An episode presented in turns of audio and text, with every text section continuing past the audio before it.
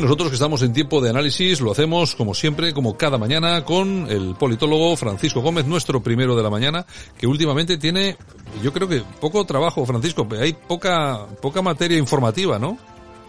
¿Qué tal? Buenos días. Buenos pues, días. efectivamente, llevamos unos días que lógicamente la política está bajo mínimos, ¿no? Al final el periodo navideño es lo que lleva, ¿no?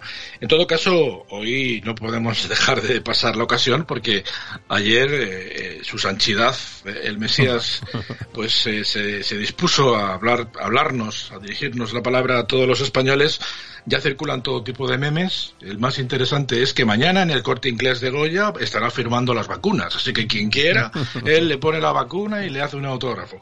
En fin, en todos los medios se están criticando efectivamente su carácter narcisista y lo mucho que se quiere y lo poco que quiere a los demás, incluso a los vulnerables que no le votan o sencillamente no dependen del Estado, ¿no?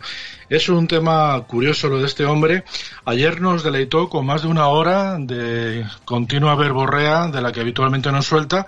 A mí se me hizo poco, o sea, yo hubiera querido más, o sea, el telediario, los deportes, el tiempo, la telenovela, sin problema, porque ya que se tercia y se dirige a nosotros tal y como lo hizo ayer, tomándonos el pelo a los que formamos parte de esa capa social que no somos todavía imbéciles del todo, pues lógicamente pues se te hace poco, ¿no? A mí francamente me sorprendió. De hecho yo ayer me arranqué a escribir un artículo extra porque es que no pude dejar de admirarle la hora y pico que estuvo soltando idioteces. En fin, vamos a escucharle porque no queda más remedio y vamos a comenzar pues en el momento en el que se transforma y hace suya la abuelita de España. Nos habla de Araceli, muy tierno él. Vamos a oírle. Recordemos este último domingo. Este último domingo se vacunó la primera mujer española contra el COVID-19, Araceli Rosario Hidalgo.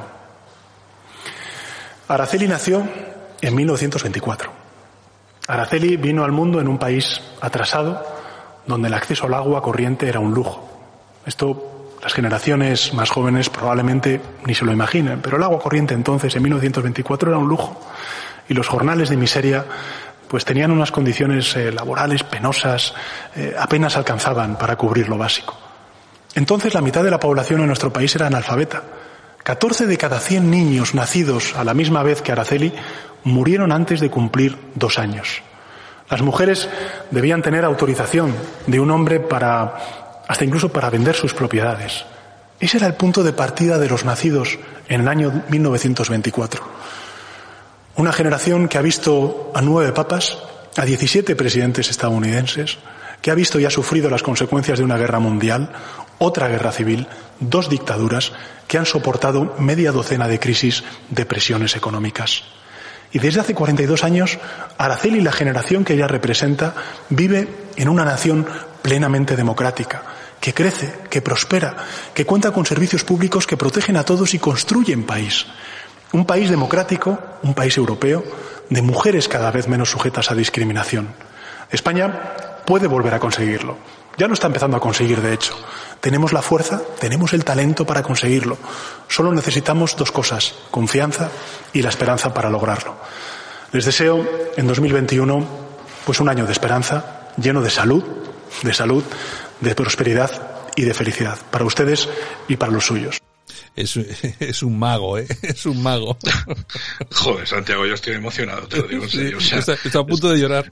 Sí, sí, sí, sí. Vamos, en el tono en el que nos lo cuenta solo le falta. Y de repente llegó Sánchez, el lobo de Caperucite, soplaré, soplaré a la celi y tu casa te tiraré al suelo. En fin, es curioso lo de esta, lo de este hombre. En fin, todo aquel que no esté con él y, y, y todo aquel que no considere que es suficientemente guapo como para gobernarnos, es un lunático, es apocalíptico, como diría el del telediario de Telecinco. En fin, pues no hace más que decir que cuidadito los que no estén con él, porque aquellos que lo estén y quieran derrocarle, pues serán lunáticos, ¿no? Nos llaman lunáticos a todos aquellos que no pensamos como él. Supongo que se referirá a los franquistas y falangistas de Vox. Vamos a escucharle. A punto de comenzar el 2021, España se encuentra en un punto crucial. Puede optar por uno de estos dos caminos, el camino del miedo o el camino de la esperanza. Hay desde luego amenazas sobre nosotros. No las escondemos, no las evitamos, no las obviamos. Hay obstáculos en el camino, somos muy conscientes de ello. Lo que tenemos por delante es todo menos fácil. Y habrá quien, pues, lógicamente, aproveche eh, para magnificarlo y para desalentarnos, para infundir pesimismo, miedo al conjunto de la sociedad.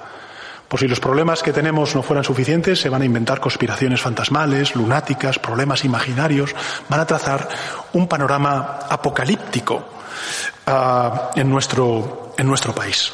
Bueno, pues ahí está efectivamente el rollo apocalíptico total. Sí, es curioso que él nos hable de apocalipsis con cerca de 80.000 muertos, ¿verdad?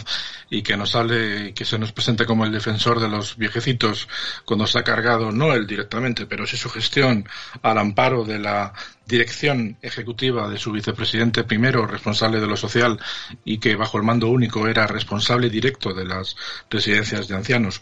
Es curioso que nos hable él de, de, la transparencia una vez más, diciendo hoy eh, y durante la mañana de, de, ayer, perdón, hablando de la, de la parte o de la cuota de compromisos que ha ido logrando cuando quien ha decidido eso es un grupo de expertos colocados por ellos y que en porcentajes por, con decimales, en algunos casos, nos decían que había cumplido de algo que no nos ha contado. Pero tenemos que creerle porque es nuestro líder natural y por lo tanto, pues eh, no nos queda más remedio que confiar plenamente en él. Pero vamos, que si se pensaban ustedes que no iba a hablar de Franco, están ustedes equivocados. Vamos a poner el corte que Franco, Franco, Franco está ahí como siempre. Pero hay otro camino y ese es el camino eh, que quiere recorrer el gobierno, el que propone al conjunto de la sociedad española. Es el camino de la esperanza, es el camino de la confianza. Ningún progreso se construye sobre el miedo. Todos los avances colectivos que hemos logrado se han basado en la confianza y en la esperanza.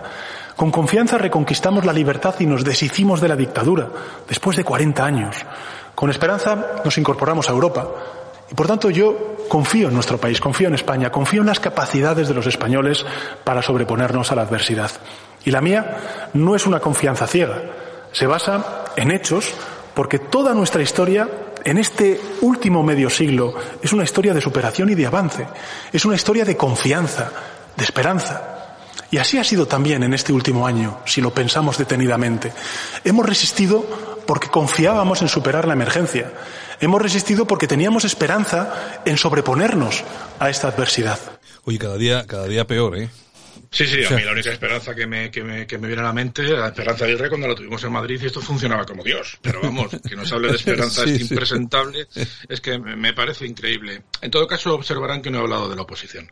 La oposición, que es el Partido Popular por un lado y Vox por otra, bueno, pues hoy han hecho lo que han podido. Eh, han sacado eh, tanto Casado como, como Abascal, pues unos vídeos eh, en los que, lógicamente, pues hayan tratado de sacar las vergüenzas de, de, este, de este negligente gobierno. Pablo Casado ha sacado un vídeo en el que efectivamente muchas de las medidas que el gobierno ha llevado a cabo, ellos las habían propuesto antes, con lo cual, eh, pues hay que decir que en lo económico generalmente acierta, en lo, ideológico siguen igual de cojos que siempre. Y es más, incluso cuando a Sánchez le preguntaban por el tema de la monarquía y decía que más o menos ya lo iremos viendo, como dando pues una señal de que probablemente el rey termine posiblemente de dejar de serlo, pues eh, Sánchez, eh, o sea, perdón, Casado contestaba que si el gobierno de Sánchez va a llevar a cabo medidas para empoderar al rey y darle mayor peso en la política nacional, que cuente una vez más con el Partido Popular. No sé, eh, todavía a estas alturas no sabe Pablo Casado que tiene que estar directamente enfrentado y en contra de este lunático que lo único que quiere es llevarnos a la ruina alcanzando unas cotas de poder nunca nunca conocidas, ¿no? Y en cuanto a Abascal, pues bueno, pues el hombre ha seguido la línea de siempre, ¿no? Diciendo que este es un gobierno negligente, que es un gobierno criminal y que les tendrán, los tendrán siempre a los de Vox enfrente para, bueno, sacarnos un poco de esta situación si la población en un momento dado pues decide darles la, darle la confianza. Esperemos por la cuenta que nos trae Santiago que Partido Popular y Vox sigan haciendo de momento la cuenta por su lado cada uno y que llegado el momento si hubiera elecciones dentro de tres años que Dios no conocerá a esta España ni la madre que lo parió pues eh, sería recomendable puesto que cada uno dentro de su ámbito y su y su cuota de, de, población en cuanto a los apoyos recibidos, pues sí que, según las últimas encuestas, habría opciones. Pero de momento, como digo, nos toca escuchar a este, a este presidente que nos ha tocado vivir en unos momentos tristes para España, para final un año negro en la historia nuestra, en nuestra historia reciente, donde tenemos un presidente que alardea de estar entre los 20 más importantes del mundo y obvia que está porque le han invitado, y alardea de haber sido un ejemplo en cuanto a la gestión de la pandemia cuando somos el país que más fallecidos ha tenido por millón de habitantes de los peores de la Unión Europea y no solamente durante la primera ola, sino durante la segunda y posiblemente la tercera. Santiago. Bueno, pero la cuestión es la siguiente. Eh, el hombre se pone en televisión, cuenta su historia y hay una parte, por lo menos hay un 28% de la población española, según las encuestas, que le va a seguir votando y que si no le vota él, va a haber otro 10% que va a votar todavía peor, a Podemos. Es decir, que lo tenemos muy complicado. Mientras tanto, la derecha eh, separada, atomizada, eh, a, golpes no de milagro, pero casi, y no se dan cuenta que no es que vaya a ser necesario, es que el ciudadano de a pie, el españolito de a pie, eh, les está pidiendo que van a tener que trabajar juntos, van a tener que llegar a un acuerdo para echar a esta gentuza del gobierno, sea como sea.